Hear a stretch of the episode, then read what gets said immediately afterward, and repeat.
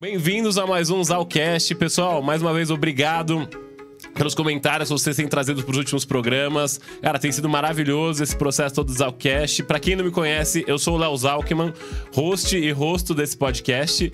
É, e o mote do programa vocês já sabem: transforme seu potencial em potência. Nada mais pertinente para falar sobre é, transformar seu potencial em potência do que falar sobre saúde mental nesse mês de setembro, que é o mês sobre a saúde mental, setembro amarelo aqui, que a gente viveu esses dois anos de pandemia num momento ali super difícil, que a gente nunca tinha vivido isso na humanidade. Então a gente tá descobrindo vários novos transtornos e como tratar esses transtornos. Então, por isso que a gente está com uma equipe de peso aqui hoje. Então, a gente está com duas pessoas aqui que vão falar muito sobre o assunto, ajudar as pessoas como é, tratar essa saúde mental. Eu acho que vai ser. Já rolou quase um podcast prévio aqui no bate-papo nos bastidores. Eu acho que vai rolar um podcast maravilhoso também que vocês vão acompanhar. Pessoal, queria trazer para o bate-papo uma especialista no assunto, que ela tem mais de 20 anos de consultório, que é a psicóloga Lara Miranda, especialista em terapia cognitivo-comportamental. Pela primeira vez no Zalcast, é um prazer ter você aqui, Lara. Muito bem-vinda. Prazer todo meu. Muito obrigada pelo convite, Léo. Uma honra estar aqui com todos vocês, seus ouvintes. Opa, obrigado. Diretamente de Goiânia, agora para São Paulo, né, Lara? Isso, há cinco anos em São Paulo, mas sou de Goiás. Ah, coisa boa, coisa boa. Bem-vinda pela primeira, pela primeira vez aqui. E trazer uma grande amiga minha também, é, que sugeriu o tema, que foi o principal motivo da gente trazer esse episódio. Até agradecer a Carol aqui, que acho que é um tema muito pertinente. Carol Dias, que ela é head de negócios da Weird Garage, que é uma consultoria de inovação e de cultura. Então, Carol, muito bem-vinda pela primeira vez. Finalmente conseguimos fazer o, o Zalcast. Finalmente, estou super feliz de estar aqui. Obrigada pelo convite, Léo, e acho que vai ser bastante rico o papo. Pô, que bacana, que bacana. Estou muito contente de, de trazer esse tema. É, e vamos começar do começo. É, psicóloga Lara, ou Lara, vou chamar de Lara, né? Já, já tivemos os primeiros cumprimentos aqui. Pra gente começar a tratar sobre o que, que é saúde mental. É, pra gente setar todo mundo que tá acompanhando a gente, porque tem várias variações aqui e a gente quer tratar de um ponto inicial. O que, que é saúde mental, Lara? Ajuda a gente com isso, por favor. Então, o conceito de saúde mental envolve a questão da qualidade de vida. Hoje em dia, as pessoas falam muito, ah, eu tenho ansiedade, eu tenho depressão, sem nem saber do que, que elas estão falando. Uhum. A saúde mental requer que você tenha um funcionamento cognitivo, emocional e comportamental saudável. Mas como definir isso? A gente prioriza muito analisar os contextos que a pessoa está vivendo para entender, porque muitas vezes existe uma distorção da percepção, então uma supervalorização do risco, do perigo em quadros de um transtorno de ansiedade, ou em, em quadros da depressão, que a gente hoje vai focar nessa questão aqui, muito relacionado a uma crença de não não de incapacidade de não estima. Então, aquela coisa assim, eu não consigo fazer as coisas, nada dá certo para mim, eu tenho a síndrome do dedo podre e por aí vai. Então, o que, que acontece? As pessoas desenvolvem crenças negativas sobre elas mesmas que vai impactar na vida, na funcionalidade dela, onde ela tem prejuízos tanto de relacionamento social, profissional, acadêmico, familiar, afetivo. Então, e aí começa a prejudicar todo o conceito da saúde mental. É que é, um, é, é você falou que é muito importante sobre contexto, né? A gente tem que olhar muito o contexto da pessoa para entender o que é saúde mental. E eu queria muito entender com a Carol. Carol, por que, que é, você tem esse relacionamento tão forte com saúde mental, assim? Queria que você pudesse compartilhar um pouco, porque não sei se pode falar isso, que é sua paciente. Eu já falei, então não tem problema. é, a proposta, né? Deixa só fazer um adentro aqui, que a, a, proposta da Carol, ela, ela tem uma ideia, um objetivo de ajudar as pessoas com essa questão da saúde mental. Perfeito. Então, a ideia que a gente, a gente fez uma live ontem, tem o podcast hoje. Então, assim, é levar o máximo de informação às pessoas e foi tudo muito conversado com a Carol antes do que ela gostaria de abrir da história dela, para que não se tornasse um processo invasivo para ela ou alguma coisa que gerasse alguma, algum tipo de desconforto. Claro. Até pensando na saúde mental, porque ela quer ajudar as pessoas, mas isso tem que estar tá voltado a eu ajudo o outro até o ponto que isso não é invasivo para mim. Com certeza. Que a gente escuta muitas pessoas falando: "Ah, eu tenho muita dificuldade, não consigo falar não". Então, tudo isso foi conversado, não tem Foi nenhuma super amadurecido, é. É. Foi super amadurecido. E vem muito porque eu tô com a Lara há uns 4, 5 anos. E... Mas isso vem de casa mesmo, né? Então, eu passei minha vida inteira vendo momentos do meu pai entrando em depressão. E depressão pesada, de depressão de não levantar da cama, de não tomar banho. E, e foi, foi, foi minha vida inteira tendo alguns momentos assim na, na infância e na adolescência. É, quando eu fui quando eu fui pro colegial, estudei junto com, com o Léo numa escola maravilhosa, super querida, um, um ambiente agradabilíssimo para os adolescentes, enfim. E lá eu comecei a ter muita síndrome do impostor no sentido de achar que eu não era boa o suficiente, que eu não estava no, no nível da galera, enfim. É, e foi quando eu comecei a fazer terapia. É, aconteceu que depois de eu, de eu me formar na faculdade, é, vivenciei mais um período difícil de depressão dentro de casa. Meu pai faliu, então foi a, de- a pior depressão que, que ele passou na vida inteira. E a partir daí eu comecei a me tratar porque eu gosto muito da analogia da máscara de oxigênio, né? A gente precisa primeiro colocar a máscara na gente, depois no- nos outros. E, e, e num ambiente que é, minha família, a família inteira foi impactada por conta da depressão do meu pai, da falência, enfim. é, eu precisei ser um pilar importante e precisei me cuidar para ser esse pilar importante. E aí, na época, meu ex-namorado me indicou o Dr. William, que, que atende na clínica da, da Lara. E eu comecei a. Primeiro, eu achei que eu não, não. Tava tudo bem. Tipo, tá tudo bem. O mundo tá caindo aqui, mas tá tudo bem. E aí eu, eu passei com ele, eu vi que eu tava um pouco depressiva, tinha, tinha uma ansiedade ali, enfim. E a gente começou a tratar. E na época eu continuei fazendo terapia, mas eu fazia terapia da linha de, da- do Freud, né? Que é a Psicanálise. psicanálise. E aí o problema da psicanálise foi bom por um tempo, mas o problema da psicanálise é que você fica, tipo, sempre presa ao seu passado, né? Como foi sua infância? Não, mas você sabe que sua relação com seu pai, com a sua mãe. Tá bom, mas o que, que eu faço daqui pra frente, né? Eu tava naquela angústia. E aí o doutor William falou: troca de linha, sai da psicanálise e vai pra é, terapia cognitivo-comportamental. E aí ele tinha me indicado a Lara, é, que foi, assim, um, um início de tratamento que nem eu sabia que eu tava precisando. É, e aí o curioso foi que o, o tempo foi passando, o Dr. William tratou meu pai, meu pai melhorou, as coisas foram melhorando. E eu comecei a ter alguns outros episódios, casos, enfim, é, de coisas que eu nunca tinha percebido. E aí, depois do William me acompanhar por um ano, dois anos, mais ou menos, ele falou: Já ouviu falar de TDAH? Aí eu, já, mas o que, que tem? Porque nesse meio tempo do, do meu pai doente, do, do momento de depressão profunda, eu comecei a estudar muita coisa sobre, sobre a mente. Então, eu comecei a estudar sobre depressão, sobre ansiedade, sobre bipolaridade. Eu queria saber o máximo de informações que eu, que eu podia ter, né? E, e aí eu falei, não, já ouvi falar de TDAH. Ele falou, então, suspeito que você tenha. e aí quando a gente fez os testes, enfim, e, e eu recebi esse diagnóstico, para mim foi um alívio porque eu comecei a me entender. Então, por exemplo, na, na escola que a gente. que eu ia mal nessa escola, cara, era porque o meu estilo de estudar era completamente diferente. Eu deixava tudo para a última hora e, e- e, enfim, eu não, ca- eu não cabia naquele lugar. Mas eu caio. Agora eu sei me, me encontrar, sabe? Então foi, foi importante. Acho que o, e o processo de, de terapia me ajudou muito no, no autoconhecimento. E aí, dando a volta toda para sua pergunta do que, por que saúde mental, então, assim, muito do que eu vivi em casa e do que eu experienciei na, na minha vida, o que eu puder ajudar as pessoas com falar de saúde mental, porque ainda é um tabu, porque mesmo dentro de casa, tendo vivido com uma pessoa com depressão super profunda, pessoas próximas falam que depressão é frescura, então, se eu puder ajudar a disseminar esse conhecimento, eu prometi para mim mesma que eu, que eu ia fazer isso.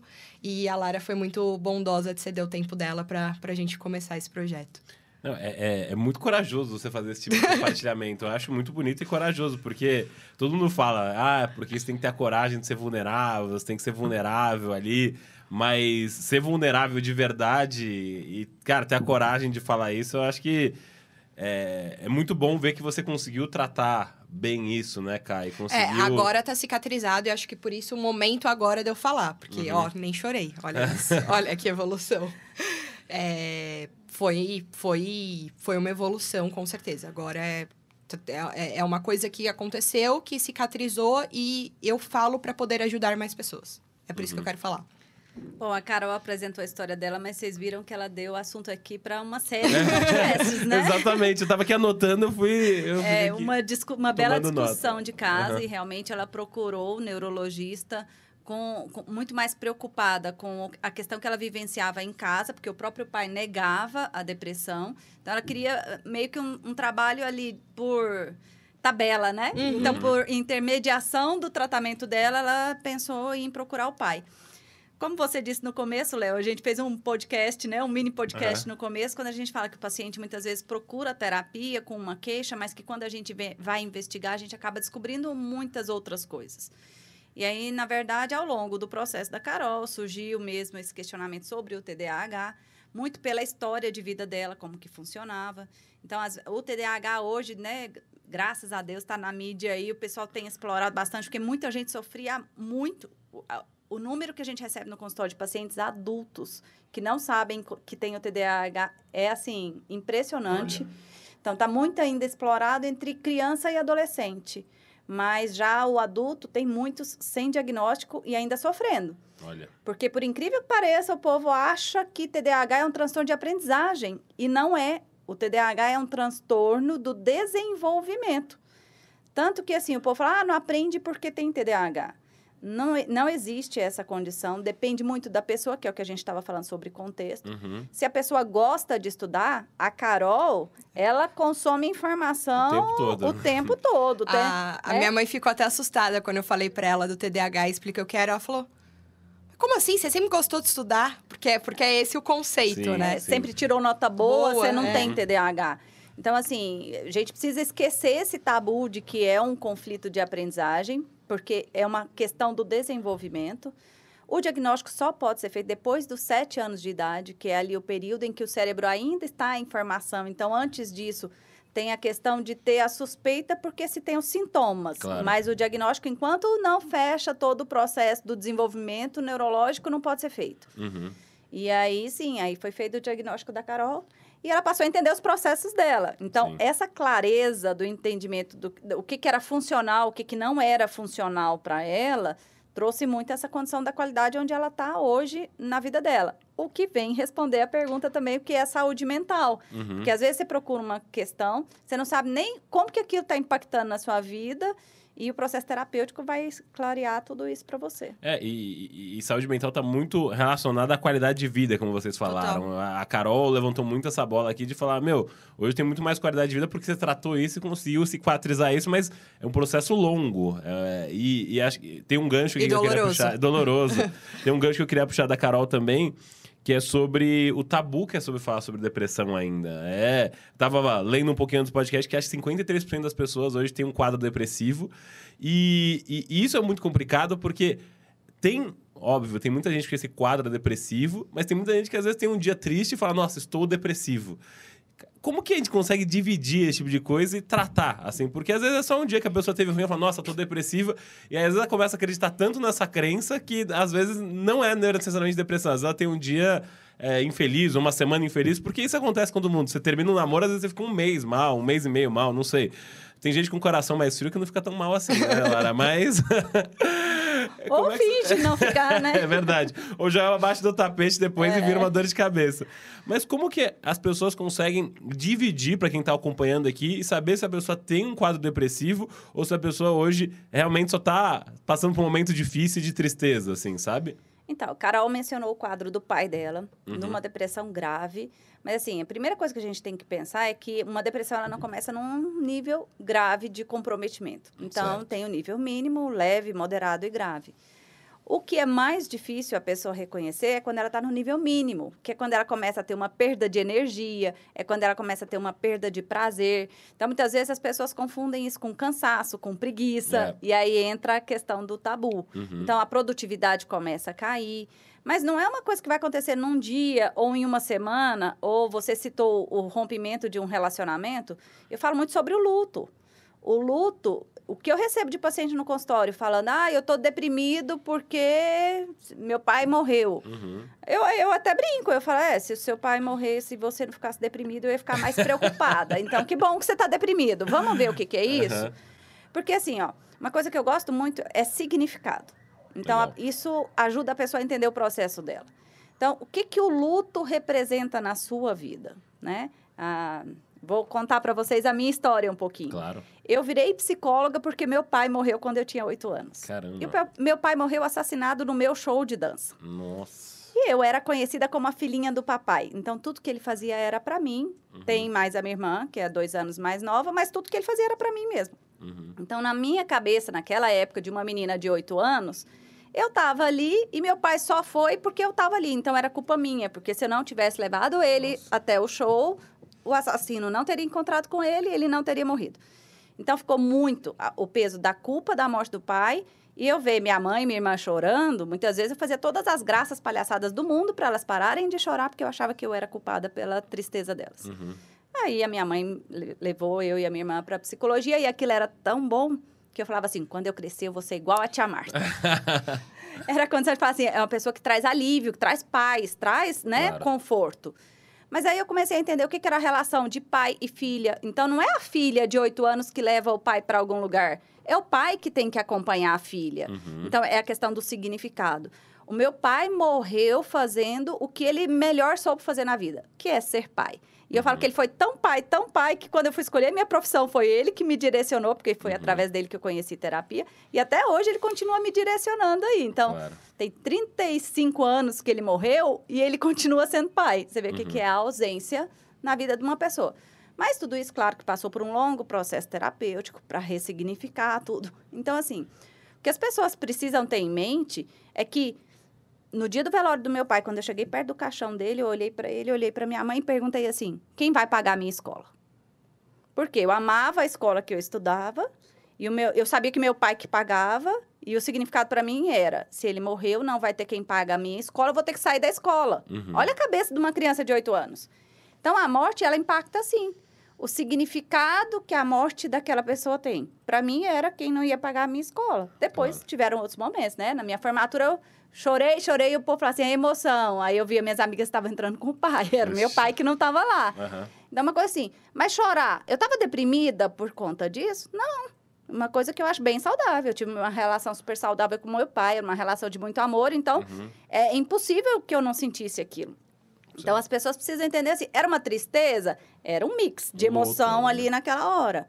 Mas não, não vou deixar de formar, de participar, porque o meu pai não está ali comigo. Aí já seria o diferencial da depressão, que a pessoa vai se recuando, ela vai deixando de fazer as coisas, ela vai se limitando do convívio social, de viver os momentos da vida dela, tudo isso. Uhum, uhum.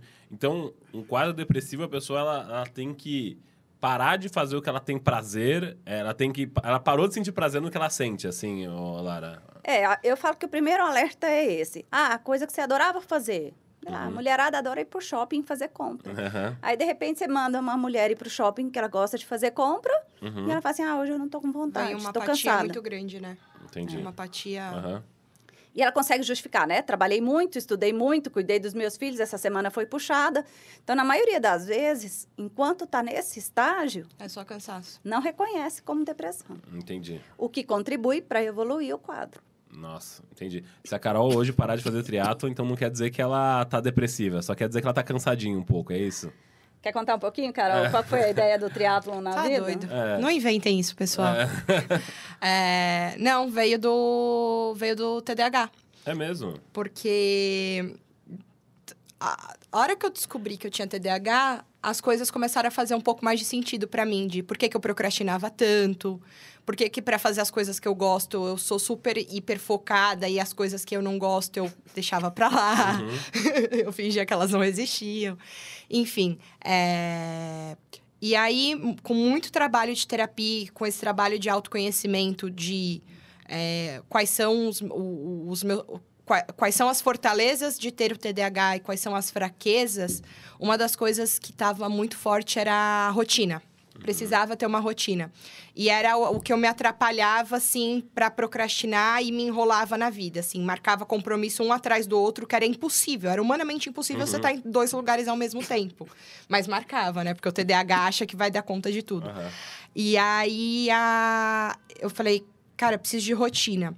E aí, paralelo a isso, eu tenho dois primos que são super esportistas. E eu via que eles tinham uma rotina regrada de dormir cedo, de treinar, uhum. de, de ir pra. Enfim, eles tinham uma rotina. Eu falei, cara, preciso, preciso disso. Aí, como uma TDAH impulsiva, eu podia inventar uma corrida de 5 quilômetros. mas eu achei que o meio Ironman ia ser interessante, Nossa. entendeu? Então, mas foi, foi, foi, foi uma meta audaciosa e TDAH precisa do objetivo. Então, para mim é muito uhum. claro o objetivo e, e, aí essa construção da rotina de que eu não vou fazer um Ironman amanhã, eu preciso treinar todo dia um pouquinho para para uhum. ir caminhando. Isso foi essencial no, no, no autoconhecimento para poder trabalhar o, as minhas limitações, uhum. vai. É impressionante, né, isso? Porque o TDAH ele precisa de rotina, mas ele recusa a rotina. Então, Caramba, aquela coisa que. Ele, é, parece, eles, não, eles não gostam, né? Não gostam não, não, não é a coisa mais legal. Uhum. E assim, quando ela fala, ah, eu poderia ter inventado uma corrida de 5 quilômetros, não, ela não poderia. Porque o que, que acontece? Se não tiver o fator desafio, eles perdem, perdem o interesse muito rápido naquilo. Uhum. Então, uma corrida de 5 quilômetros, ela conseguiria ir um treino. Uns três tempo? meses. Uns três meses ela faria. Onde que ela teria a rotina disso? Então, o triatlon vem muito mais na questão de significado do que como objetivo do tratamento de uma depressão, alguma uhum. coisa assim. Seria o aprendizado que ela tiraria dali para a rotina da vida dela. Uhum. Porque quando ela fala, nossa, meu planejamento do TDAH, né? Um monte de coisa para fazer. Eu falo que o planejamento de quem tem TDAH é lindo, ele só não é executado. é verdade, é verdade. Então é aquela coisa, eu vou acordar às seis, eu vou treinar de seis e meia às sete e meia, oito horas, Aí eu já vou para trabalhar, é, eu começo a trabalhar às oito. E o tempo de você tomar banho, de você se deslocar até chegar ao trabalho? Esquece, isso daí passou. Não colocou na conta. É passou. Uhum. Daí tá no trabalho, aí marca uma reunião em cima da outra, sem pensar se uma reunião pode se prolongar mais ou não. E aí tem que uhum. começar a gerenciar ali todo mundo cobrando, porque está atrasada a próxima reunião, o próximo compromisso, ela mesma já começa a se cobrar.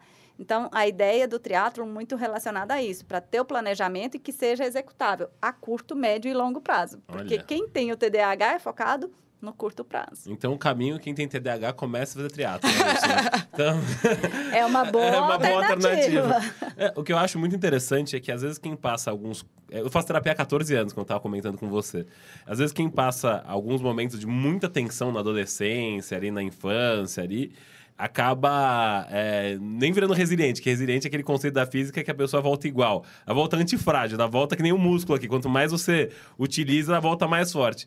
Eu, é, eu tenho muito essa coisa do podcast que é. Acho que eu tenho uma tolerância hoje a. Ah, pô, vai passar vergonha, isso, aquilo. Cara, eu faço um negócio que me, me alegra muito e acho que a Carol tem esse lado do triatlon também que alegra muito e faz criar rotina. É aquela coisa, puta, convidado e pauta pro podcast, é isso. Então, acho que me ajuda a dar esse senso de desafio e aquele friozinho na barriga de falar, meu, como é que será que vai ser a próxima gravação, sabe? Então.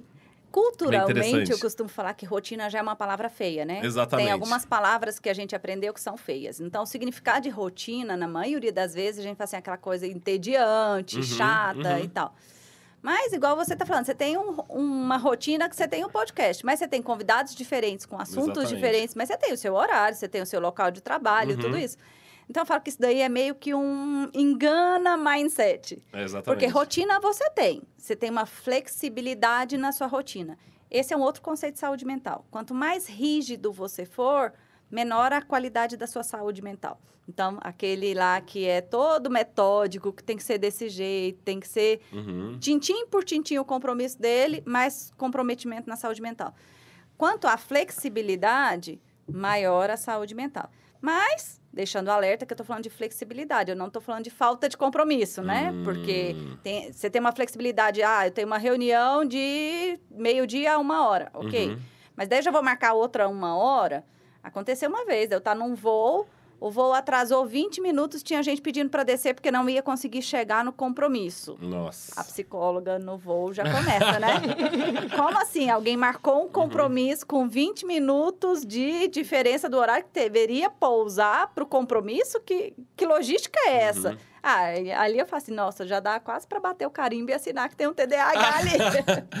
marcou, marcou em cima ali, certeza que não se programou da maneira adequada. Planejamento ali. é lindo. Eu chego no Aham. meu destino tal hora, aí vamos pôr meia hora depois, eu tenho uma reunião, eu tenho alguma coisa. Ah, e o tempo que você gasta para desembarcar, para chegar, para pegar bagagem, sei lá, alguma coisa assim. Lara, eu tenho uma, eu tenho uma pergunta. Ontem a gente fez a live e aí uma amiga minha descobriu, ela falou: "Como assim você tem TDAH? Não sabia". Eu falei: "Mas eu falo disso toda hora, não é possível".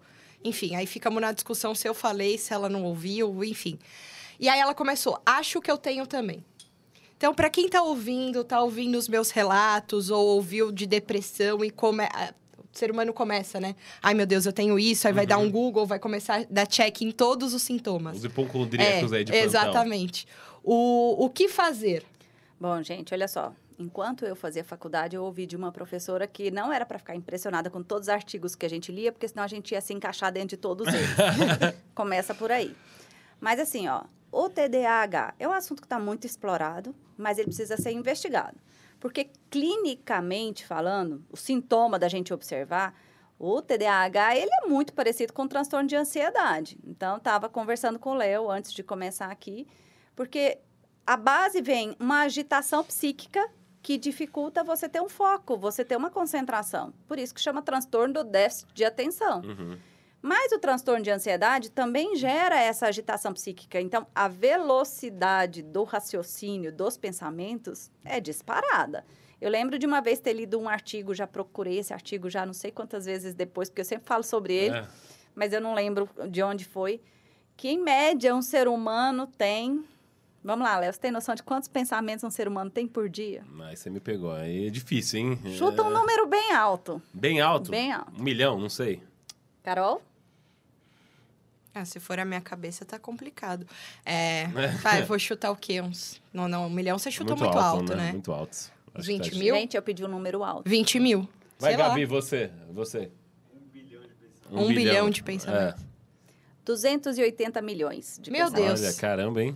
Então, mas se a gente pensar, né, que a gente está aqui conversando e a gente já está monitorando ideia que está vindo de um assunto que está puxando de outro, e aí eu já estou lá observando o caso Exatamente. clínico da Carol, quanto ela está se expondo, porque como psicóloga eu tenho que cuidar dela disso. Léo tá ali monitorando se a gente não está fugindo da pauta, o tempo que a gente Aham. tem. O pessoal está monitorando câmera, luz. Então, olha só, o que que acontece? Vê a quantidade de pensamentos que tem É aqui. verdade. Como é que vai ter foco? Então, eu tenho que eh, ter a minha linha de raciocínio, mas se eu começar a dar voz, vamos dizer assim, para cada pensamento desse, esquece o foco. Uhum. Ah, mas isso é do TDAH? Transtorno de ansiedade faz isso. Eu dei exemplos para vocês, né? Eu, como psicóloga, estou aqui preocupada com a exposição da minha paciente, como ela está ficando. Claro. Então, tá, tá- tem uma observação que está gerando aqui nessa troca. Ou seja, não. Mas como fazer um diagnóstico diferencial? Ah, eu estou vendo tem um período longo que eu estou percebendo essa dificuldade minha de concentração. Perco as minhas coisas com facilidade. Gente com TDAH, aquela história assim de criança, esquece de levar material para a escola. Aí, no sexto ano, por exemplo, que a gente fala que complica, porque aí a questão do planejamento e da organização impacta muito. Uhum. Por exemplo, hoje, né, terça-feira tem aula de matemática, o professor passa a matéria, Uhum. tem tarefa. Mas eu não tenho aula de matemática quarta, só tenho quinta. Aí eu penso assim, vou deixar para a última hora. Então, hoje, terça, não vou fazer claramente a tarefa de matemática. Amanhã eu faço. Qual é a chance de amanhã você lembrar? Porque na quarta você não viu a cara do professor. É verdade. Você não vai lembrar. E aí, o que, que acontece? Aí, na quinta, você chega lá e leva lá uma advertência, uma anotação, né? Na agenda, um- um- uma mensagem para os seus pais no WhatsApp que você não fez tarefa tal. Ah, mas é porque é irresponsável. Muitas vezes é chamado de irresponsável. Aham. E então, assim, quando você começa a perceber a quantidade de coisas que você tem para gerenciar, que você começa a se perder, a gente acende a luzinha amarela para o TDAH. Ah, mas de repente eu fui demitido e não tenho reserva financeira e agora eu tenho compromisso para pagar aluguel, tenho as escolas dos meus filhos, tenho convênio, tenho o supermercado, minha esposa não trabalha, e aí? como é que esse cara vai ter foco? O pensamento dele, ele vai pensar, vai assim, ó, a velocidade vai acelerar. Uhum, acelerado. E ladeira abaixo, né? Só para o sintoma negativo e tudo isso. O diagnóstico diferencial é feito por um neuropsicólogo. É um psicólogo especialista em neuropsicologia que faz um exame, Carol falou dos testes, uh, chama avaliação neuropsicológica. Ah, o povo conhecia muito como teste de QI antigamente. Mas é, vai muito além da avaliação do coeficiente de inteligência. Então, avalia uhum. toda a parte cognitivo e comportamental da pessoa, perfil de personalidade. Aí sim você tem um diagnóstico diferencial. Nossa, então não é tão simples assim. Então é bom a pessoa procurar é muito, um, um especialista. E é muito contexto, Léo, porque assim, essa minha amiga, por exemplo, que falou, falei, com certeza você não tem. Porque eu vi como isso afetou, quando eu, eu, descobri, estava afetando todas as áreas da minha vida. Estava afetando o meu relacionamento, estava afetando a minha relação com a minha família, estava afetando o meu trabalho, estava tava me afetando em todas as uhum. possíveis áreas. Então, a gente tem que tomar muito cuidado dos casos isolados e da vida acontecendo uhum. só, do, dos transtornos efetivamente, né? É. Eu tinha, eu tinha um problema muito sério de concentração, assim, sabe? De às vezes conseguir me concentrar nas coisas. Para mim, o que foi chave para conseguir melhorar minha concentração, que não tem a ver com TDAH, foi meditação, assim, sabe? Eu tive prática de meditação, minha terapeuta sugeriu que eu começasse a praticar. E é aquela coisa, meditação a gente imagina que é você sentar, ficar quietinho ali, 10 minutos parado. Só que às vezes você ficar dois minutos, meu, melhorar sua respiração, tentar abaixar a frequência de respiração, tem, você diminui essa ansiedade e a, quando você manda uma resposta pro, cé pro corpo, o cérebro responde. Às vezes tem a noção que só o cérebro controla o corpo ali. Mas o que é a meditação? Um processo que você desacelera. Exatamente. Por isso ela aumenta o potencial. Então, uhum. você vai prestar atenção na sua respiração, você já está tirando foco da, da quantidade de pensamentos, uhum. né? Eu relatei um monte de pensamentos ali agora, só para a gente estar tá fazendo podcast. Mas, fala, é, é, paciente meu pergunta assim, nossa, como que você consegue descrever por incrível que pareça, a parte mais difícil é identificar pensamento. A gente tem é muita facilidade em identificar o sentimento. Existe uma tríade que chama tríade cognitiva, que a gente funciona muito na relação de pensamento, emoção e comportamento. Uhum. Mas se eu te perguntar agora, o que, que você está pensando, Léo? Eu tô concentrado aqui no podcast, tentando ver se eu puxo algum gancho para lá, para cá, mas pensamento, pensamento, eu não sei. Então, só sei viu que você não colocou clareza? Exatamente. Mas se eu te perguntar, o que, que você está sentindo? Aí você pode falar, tô agitado, tô preocupado, uhum. tô... Eu tô feliz. Tá né? feliz que tá com a gente. Tô feliz, tô curtindo. Tô curtindo. Então, por que, que... A maneira de encontrar o pensamento é através do sentimento. Por que, que você está feliz? Uhum. E aí, Léo, por que, que você tá feliz agora? Ixi, agora Bacana, terapia, terapia aberta. porque eu tô feliz? Ah, porque eu sinto que eu tô... Quando eu tô fazendo podcast, eu tô muito alinhado com uma coisa que eu gosto de fazer, que eu tô ajudando as pessoas.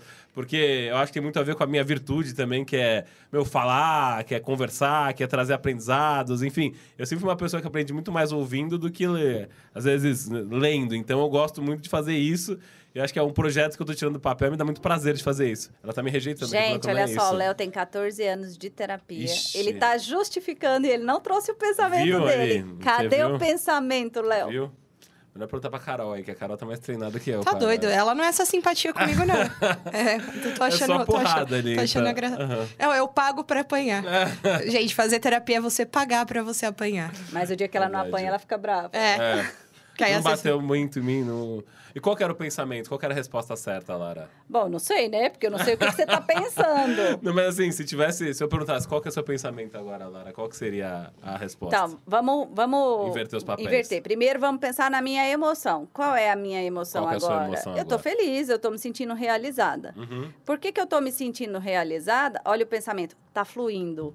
A, a, conversa aqui está tá apresentando resultado, está tendo um desenvolvimento, tem uma linha de raciocínio e acho que é um assunto que as pessoas vão Curtir, aproveitar. aproveitar. Uhum. Então, assim, o pensamento é está sendo útil. Uhum. Então, ele tem que ter muita clareza, ele tem que ter um, um objetivo, ele tem uma finalidade naquilo. Uhum. E aí, a partir de perceber, ah, ele, eu estou sendo útil, isso me faz sentir alegre, qual é o comportamento, eu organizo a minha agenda, eu abro uma brecha, eu venho correndo, eu venho num podcast, eu faço uma live, porque eu vejo que isso surge resultado impacta nas pessoas, até pelo feedback que a gente recebe depois Claro. disso. Claro. Eu cheguei à conclusão que eu penso muito, mas eu não sei sobre os meus pensamentos. Não, eu- é muito É a complicado. parte mais difícil. Não, eu, como eu- minha, minha terapeuta também é na mesma linha, como eu comentei contigo.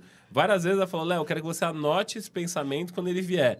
Cara, que dificuldade que era anotar esse pensamento quando ele vinha, assim. Eu falei, meu, mas qual era o contexto? Mas se eu perdi, às vezes, o tempo que eu, que eu, de anotação, eu ia perder, eu a gente chama isso do quente da emoção. Se você não anotar, se Exatamente. você não perceber ali naquela hora, vai passar. Vou deixar uma dica para quem está nos ouvindo, nos Ótimo. assistindo. Tem um aplicativo chama Cogni. Olha, Ele é muito legal, pode baixar aí no seu celular, no seu tablet. Ele ajuda muito a reconhecer. E ele começa primeiro pelas emoções, para depois. Aí ele fala da situação, para depois te pedir o seu pensamento. olha, interessante. Então ele clareia muito isso. Vou deixar aqui no, no link do YouTube aqui pro pessoal, quem quiser acompanhar. Eu só queria, antes da gente avançar, puxar para um outro tema aqui, queria puxar muito numa, num assunto sobre a Carol, cara, porque você falou muito que a forma que você tratou o seu TDAH foi através do triatlo. Mas eu, imagino que não foi, ah, vou fazer o triatlo do dia pra noite, assim. Eu imagino que deve ter tido um momento pra você virar essa chave, assim. Como é que você conseguiu, aí, pras duas, né? Como você conseguiu tratar esse, esse momento, assim? Como é que foi que é a curva do vale, Não, tem o o- a crista e o vale. Como é que você conseguiu tratar esse tipo de coisa? Foi fazendo esse trabalho de eh, terapia? Foi começando a ir na academia com mais frequência? Como você começou a se organizar? Porque a gente só pegou a figura lá atrás e fechou. a- Tá vendo a Carol hoje bem, feliz, tudo. Você tem alguma boa prática que você pode compartilhar para quem tá acompanhando e às vezes tá passando por um processo difícil nesse sentido, sabe? Eu acho que, que a terapia ela é essencial e não é porque a Lara tá aqui do meu lado, mas é, é uma hora que você se escuta, sabe? É, é o seu momento para você colocar para fora tudo que você tá sentindo, pensando, suas angústias e às vezes você mesma falando você se você se resolve só de colocar para fora. Então, a terapia foi muito importante. Outro ponto importante que para mim é, é um pilar assim da minha vida é o apoio da família. E apesar de eu não ter tido tanto apoio da família, aí eu vou expor o meu irmão que falava que eu ia desistir em dois meses, chupa Douglas. é, o, o ter a família por próximo, próximo te incentivando. Então, meu padrinho começou a me ajudar. É, qu- quando eu falei, não, eu vou, eu vou fazer o triatlon, ele falou, não, vou, vou te ajudar, vou pagar o professor. Eu falei, não, fica tranquilo, eu vou fazer, daqui três anos você me cobra. Aquele negócio de TDAH, eu decidi que eu vou fazer. Agora, o plano, Uhum. executar. E então teve um apoio, e não foi só um apoio financeiro, foi um apoio de é, I have your back, sabe? Eu tô, tô aqui te ajudando, vai que isso vai ser importante pra você e você vai ver o quanto você vai se desenvolver. E aí acho que você olhar pra trás e ver alguns períodos é, de como isso vai refletindo em outras áreas da vida. Então, por exemplo, foi uma fase que eu fui promovida, que eu comecei a ter crescimento no trabalho, que eu comecei a ter outras relações importantes pra mim. Então, assim, é, você vê que uma coisa vai puxando a outra por conta do seu, na verdade, bem-estar mental, né? Uhum. E, e- e- então acho que a dica é a terapia e ter de certa forma uma rede de apoio pessoas que, que você que você efetivamente confia. É, eu queria, eu queria explorar um pouquinho mais como que você conseguiu desenvolver mais rotina, assim, cara. Porque isso é sempre uma dúvida, todo mundo fala, todo mundo quer ter o corpo sarado, todo mundo quer fazer triatlos no final das contas, assim.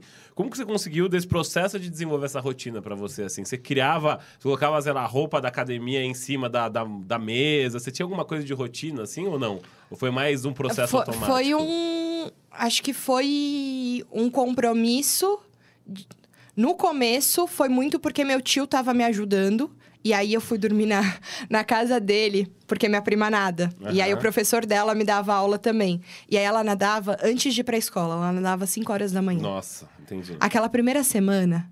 Mas eu xingava tanto, me xingava tanto, eu falava, meu Deus, que merda que eu fui inventar. Então, assim, teve minha prima me, me incentivando, me puxando junto.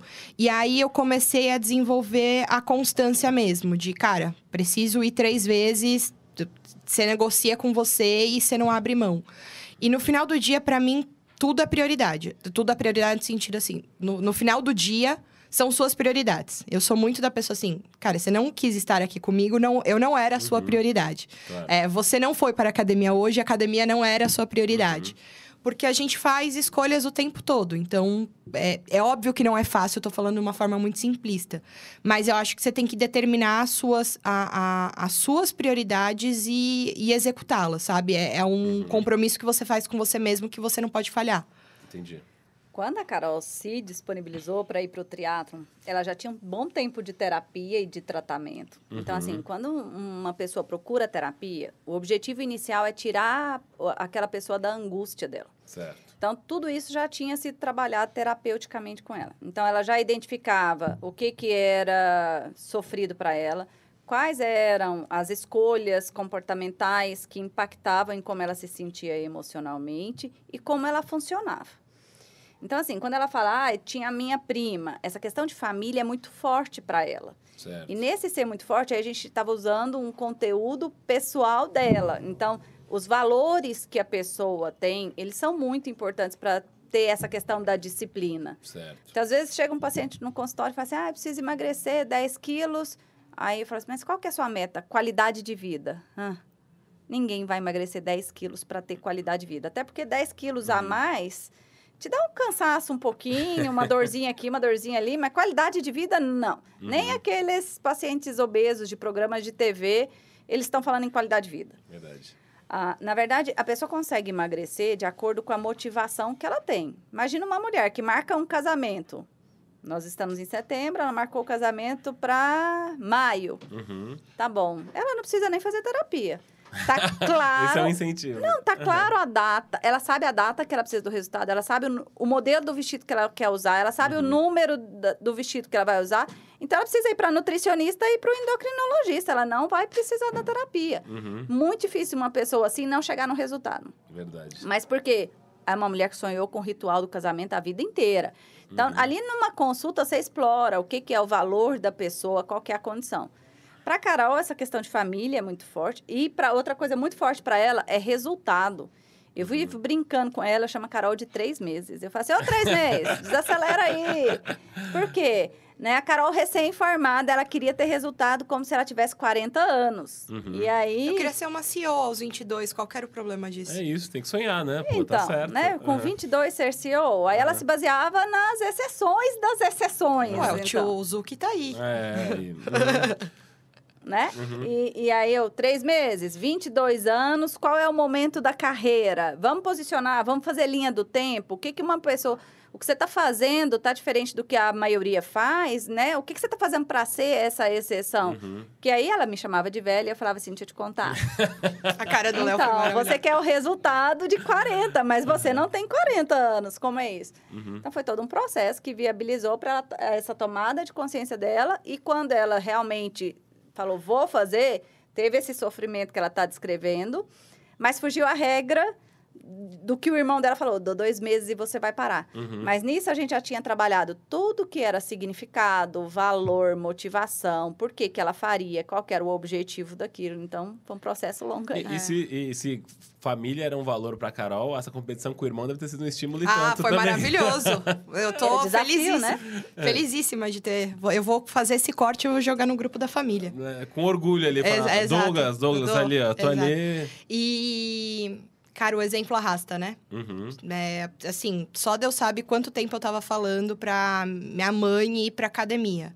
Aí você começa a fazer, de repente a pessoa se movimenta e fala: Não, vou junto. Uhum. E, e, então, assim, não adianta. O, o, o exemplo ele arrasta pro bem e pro mal, né? É. É impressionante. Eu sempre fui muito. Minha família sempre me chamou meio de louco da rotina em casa, assim, porque minha família não, sempre foi de querer dormir tarde, acordava o maior horário que queria, não sei o quê. Eu sempre gostei muito de acordar mais cedo, de ir pra academia, de fazer exercício, tudo.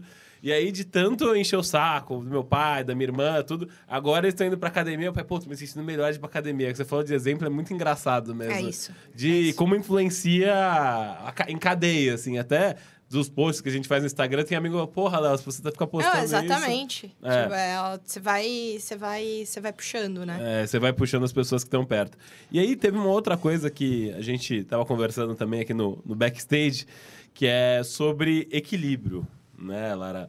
Que a gente falou bastante sobre as pessoas buscarem esse equilíbrio entre vida pessoal, vida profissional, é, nos momentos da vida. E você fala que acontece muito isso no seu consultório hoje, e as pessoas não sabem ao certo o que, que é esse equilíbrio e o que, que elas querem. Como é que você tem tratado esse tipo de caso no seu consultório hoje, Lara? Lara? Então, eu costumo falar que existe uma diferença grande entre ideal e real.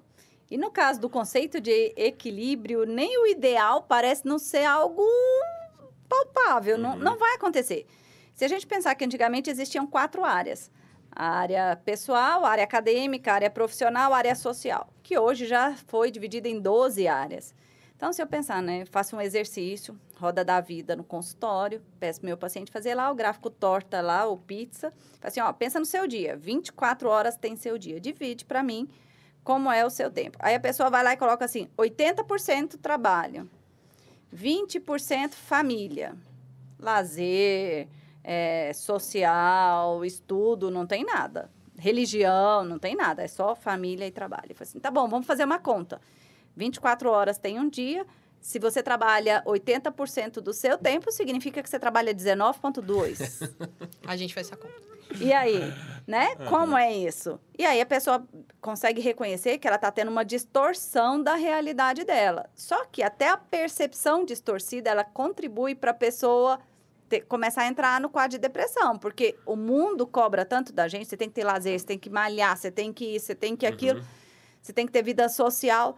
Mas assim, o conceito do que é importante para você. Se eu falar para uma pessoa que ela tem que ter vida social e ela não gosta de sair, de ir num barzinho, num restaurante, uhum. ela não gosta de balada, a vida social dela não vai estar tá voltada para essas coisas. Mas uhum. pode ser uma pessoa que gosta de viajar. Mas a gente não viaja na frequência que a gente vai num restaurante. Então, fala assim, nossa, sua vida social é só viajar? Mas espera lá, essa pessoa está sentindo falta, isso prejudica de alguma maneira? Interessante isso. Minha mãe vive falando para mim, se trabalha demais, desacelera. Aí eu respondo para ela, estou subindo a montanha. O dia que eu começar a descer, eu aí eu desacelero, uhum. né? Porque eu tenho hoje 43 anos, então ainda estou construindo a minha vida. Não acho claro. que já está numa fase de eu falar assim, não, tá tudo pronto, eu posso desacelerar.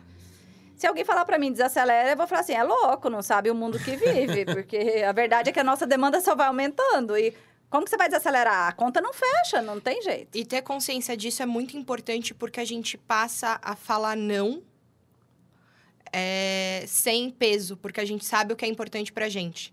Então por, então, por exemplo, assim, eu não sou uma pessoa que de final de semana as pessoas me veem saindo. Eu não, eu não saio, eu sou muito feliz treinando e descansando em casa. Uhum, tipo, eu, uhum. eu sou feliz.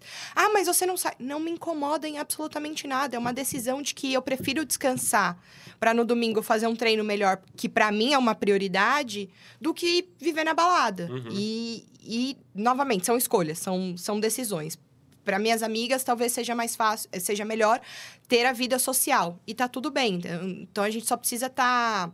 Acho que o equilíbrio, que eu concordo com a Lara que não existe, ele, na verdade, ele é o alinhamento do que você do que você quer e do que você almeja. Então, por exemplo, se eu, eu sou muito determinada e quero crescer muito profissionalmente. Cara, não tem como eu trabalhar três horas por dia, uhum. né? As coisas não vão estar alinhadas. Então, é, você ter essa consciência, ela, ela te ajuda muito a você se cobrar menos principalmente por causa das redes sociais, que todo mundo é feliz, tá todo mundo vivendo uma vida ótima, todo mundo consegue distribuir perfeitamente o dia, ninguém tem problema. Então uhum. você para de se cobrar, sabe? É, é, é que eu acho, eu acho fundamental esse tipo de discernimento.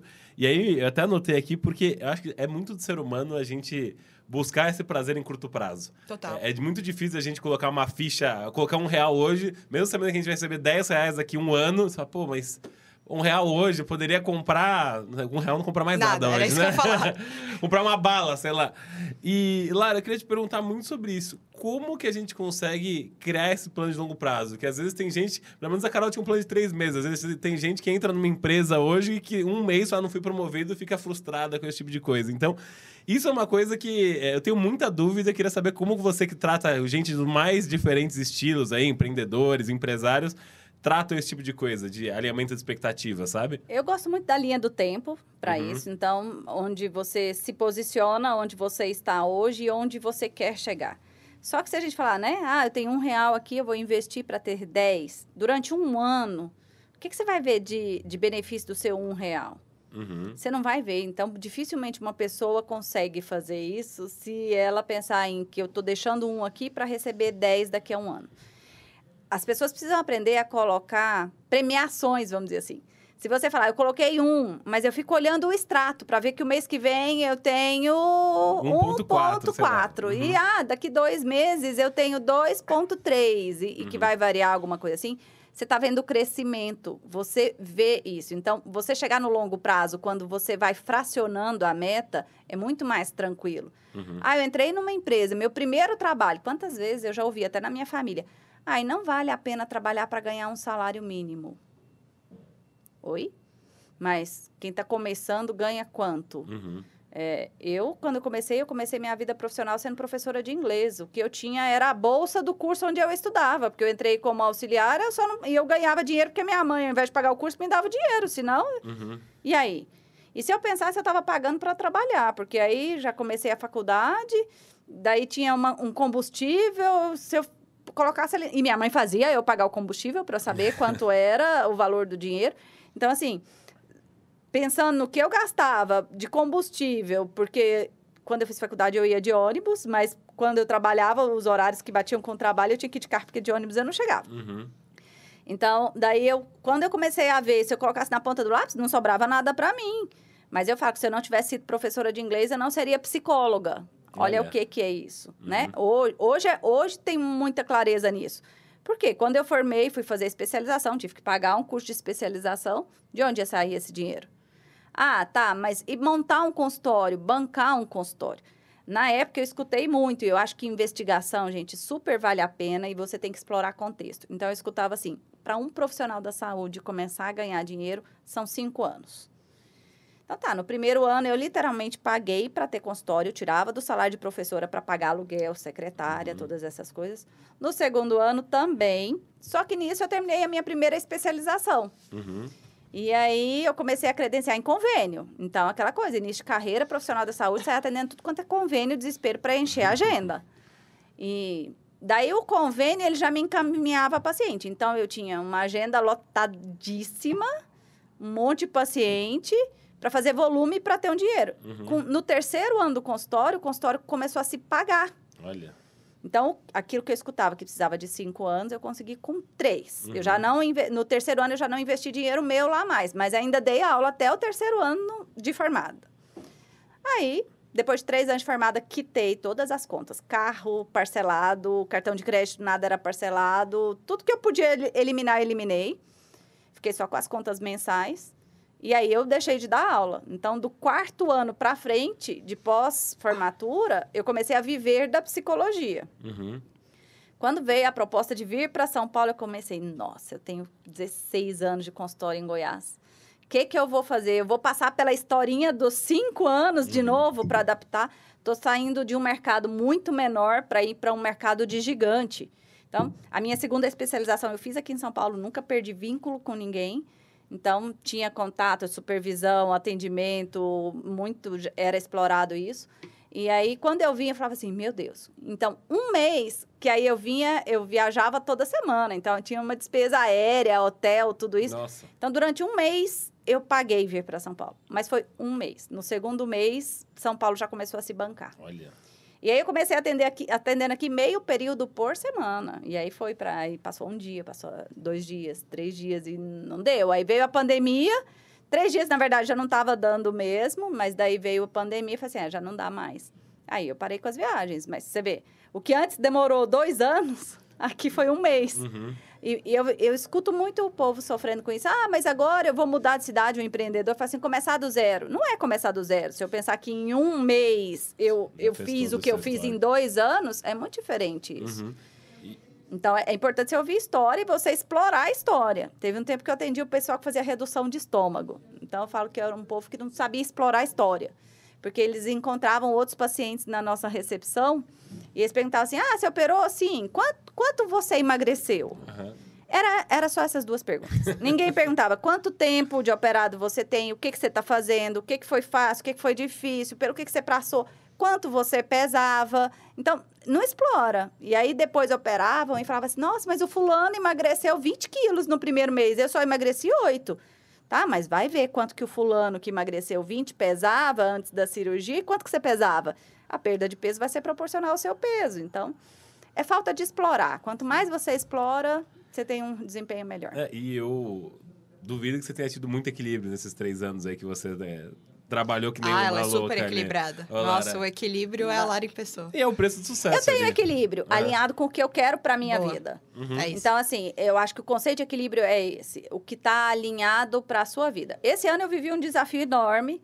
Minha mãe teve um problema cardíaco, precisou de uma cirurgia, veio para São Paulo, operou aqui, fez substituição da válvula aórtica, teve uma complicação pulmonar e minha mãe tem 70 anos. Eu Nossa. comecei a me questionar se valia a pena Uhum. eu estar tão distante e a minha mãe lá em Goiás, são mil quilômetros de distância. Então, antes eu viajava toda semana, ainda estava com ela toda semana. Veio pandemia, fiquei dois meses sem conseguir ir lá. Depois, viagem uma vez por mês, agora é irregular. Aí eu comecei a me questionar. Então, olha a velocidade do pensamento. Vale a pena? Olha o pensamento. Uhum. Essa Mas por quê? Uhum. Motivada pela preocupação. E aí, aí eu fui fazer a análise. Bom, se eu e a minha irmã não tivéssemos vindo para São Paulo, a gente não conseguiria ter chegado e trazer a minha mãe. Ela veio, operou no HC, com toda a referência. A minha irmã é voluntária lá no IPQ. Uhum. Então, assim, nós tivemos um acesso ao hospital. A doutora Ludmila Rajar foi fundamental Olha. na nossa vida, nos ajudou muito. A doutora Ludmila, inclusive, é de Anápolis, que é a nossa Ah, é? cidade em Goiás.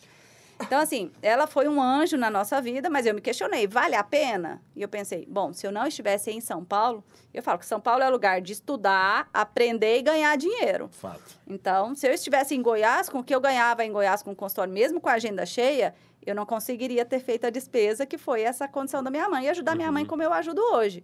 Então, tem uma questão, né? Eu quero dar qualidade de vida para ela, tudo isso são as escolhas, estão alinhadas e tá tudo certo. É, e qual que é o preço disso, né? Isso aí já pagou todo esse tempo que você trabalhou. Falei, poxa, eu consegui dar uma condição legal pra minha mãe nesse momento que ela tava É. precisando tanto. Então, ah, ela teve a complicação respiratória, tem uma fisioterapeuta que tem que ir em casa, atendimento diário, atendimento domiciliar é mais caro, tudo isso. Então, se não tivesse aqui em São Paulo, provavelmente não faria isso. Não e faria com a isso. complicação pulmonar que ela teve, eu tenho certeza que ela estava numa equipe muito bem preparada, num centro de referência de tratamento, então, É, é, super foi- vale a pena. Foi, valeu super a pena, né? Bom, pessoal, é, assim, foi uma hora de bate-papo maravilhosa, assim. Eu queria deixar aqui nesses últimos momentos para vocês é, deixarem um último recado para quem está querendo, começando nesse mundo de saúde mental. Vocês deixassem os contatos de vocês também, para quem quiser saber mais, quiser conhecer a- a- pro- o seu perfil no Instagram, LinkedIn, seja o que for.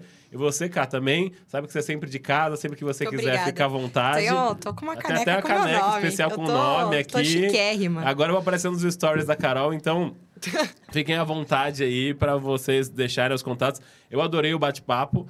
Eu sei que o pessoal de casa vai adorar também, então foi, foi um prazerzaço, assim, foi muito gostoso. Obrigado pela presença de vocês duas aí. Lara, se quiser começar. Eu que agradeço, Léo. Um prazer estar aqui com você, com seus ouvintes. Meu perfil no Instagram é psi, de psicóloga, ponto Lara Miranda. Tem o meu canal no YouTube também, Lara Miranda. Tem muita live, muito conteúdo interessante lá. Pensando em saúde mental, gente, a preocupação é não tenta se rotular, se encaixar dentro de alguma coisa. Né? A gente citou muito o TDAH hoje aqui, até em função da Carol. Mas assim, mesmo quando você tem o TDAH, eu vejo as pessoas chegando e falando assim: ai, porque eu tenho TDAH? Tá, mas o TDAH, ele, ele é perfeitamente tratável, controlável. Alguns casos va- vai precisar de medicação, outros não, porque isso depende de como impacta negativamente na sua vida. Mas medidas comportamentais, a Carol mencionou, fazer a lista e dar o cheque. Por quê? Porque ali você percebe tudo que você fez, você vê o que você tem para fazer, você coloca clareza na condição. Então, isso ajuda muito. E cuidado com os rótulos. Eu tenho visto pessoas sofrendo muito por conta dessa condição de rótulo Uhum. hoje. Então, os rótulos acabam limitando muito e, ao invés de ajudar, eles acabam adoecendo mais a pessoa. Então, essa é uma preocupação que nós, psicólogos, temos bastante. O problema é se alguém quiser passar com você, pelo jeito que você tá com a agenda aí, só em novembro Se do ano que roubarem vem. a minha hora, a gente vai ter problema. Novembro de 23, acho que você tá com a agenda, Lara. Não, é, a gente ainda consegue. A Carol colocou uma condição, que ela só faria Ah, esses não. programas lá. Se, não, se eu tiver uma hora semanal. Se garantir o Justo. horário dela. Aham, Acho uma boa condição. Eu, com minha terapeuta, é a mesma coisa. Falando, Eliana, se você me roubar meu horário, a gente vai ter problema. Segunda-feira, 8 horas da manhã, eu tô cativo lá. Mas, cá, fica à vontade aí também para deixar seus contatos, dicas aí para quem quer saber mais sobre saúde mental, sobre triatlon, enfim, sobre questões com o irmão também. Léo, super obrigada. Fiquei muito, muito feliz de, de ter esse espaço, de compartilhar um pouco da minha história. Era uma coisa que eu, que eu queria fazer bastante tempo, porque eu acho que se eu conseguir ajudar uma única pessoa, já, já valeu a pena. E quando a gente fala em, em saúde mental, é acho que, que a gente precisa sempre estar tá preocupado em olhar para a gente mesmo e cuidar da gente para a gente poder ajudar a, o, os próximos e quem está ao nosso redor. Então, procurem uma terapia, porque eu tenho a certeza que as pessoas que fazem terapia fazem terapia porque as pessoas que deveriam estar tá fazendo terapia não estão fazendo, né? Essa é uma verdade também. Então, procurem a terapia para o autoconhecimento.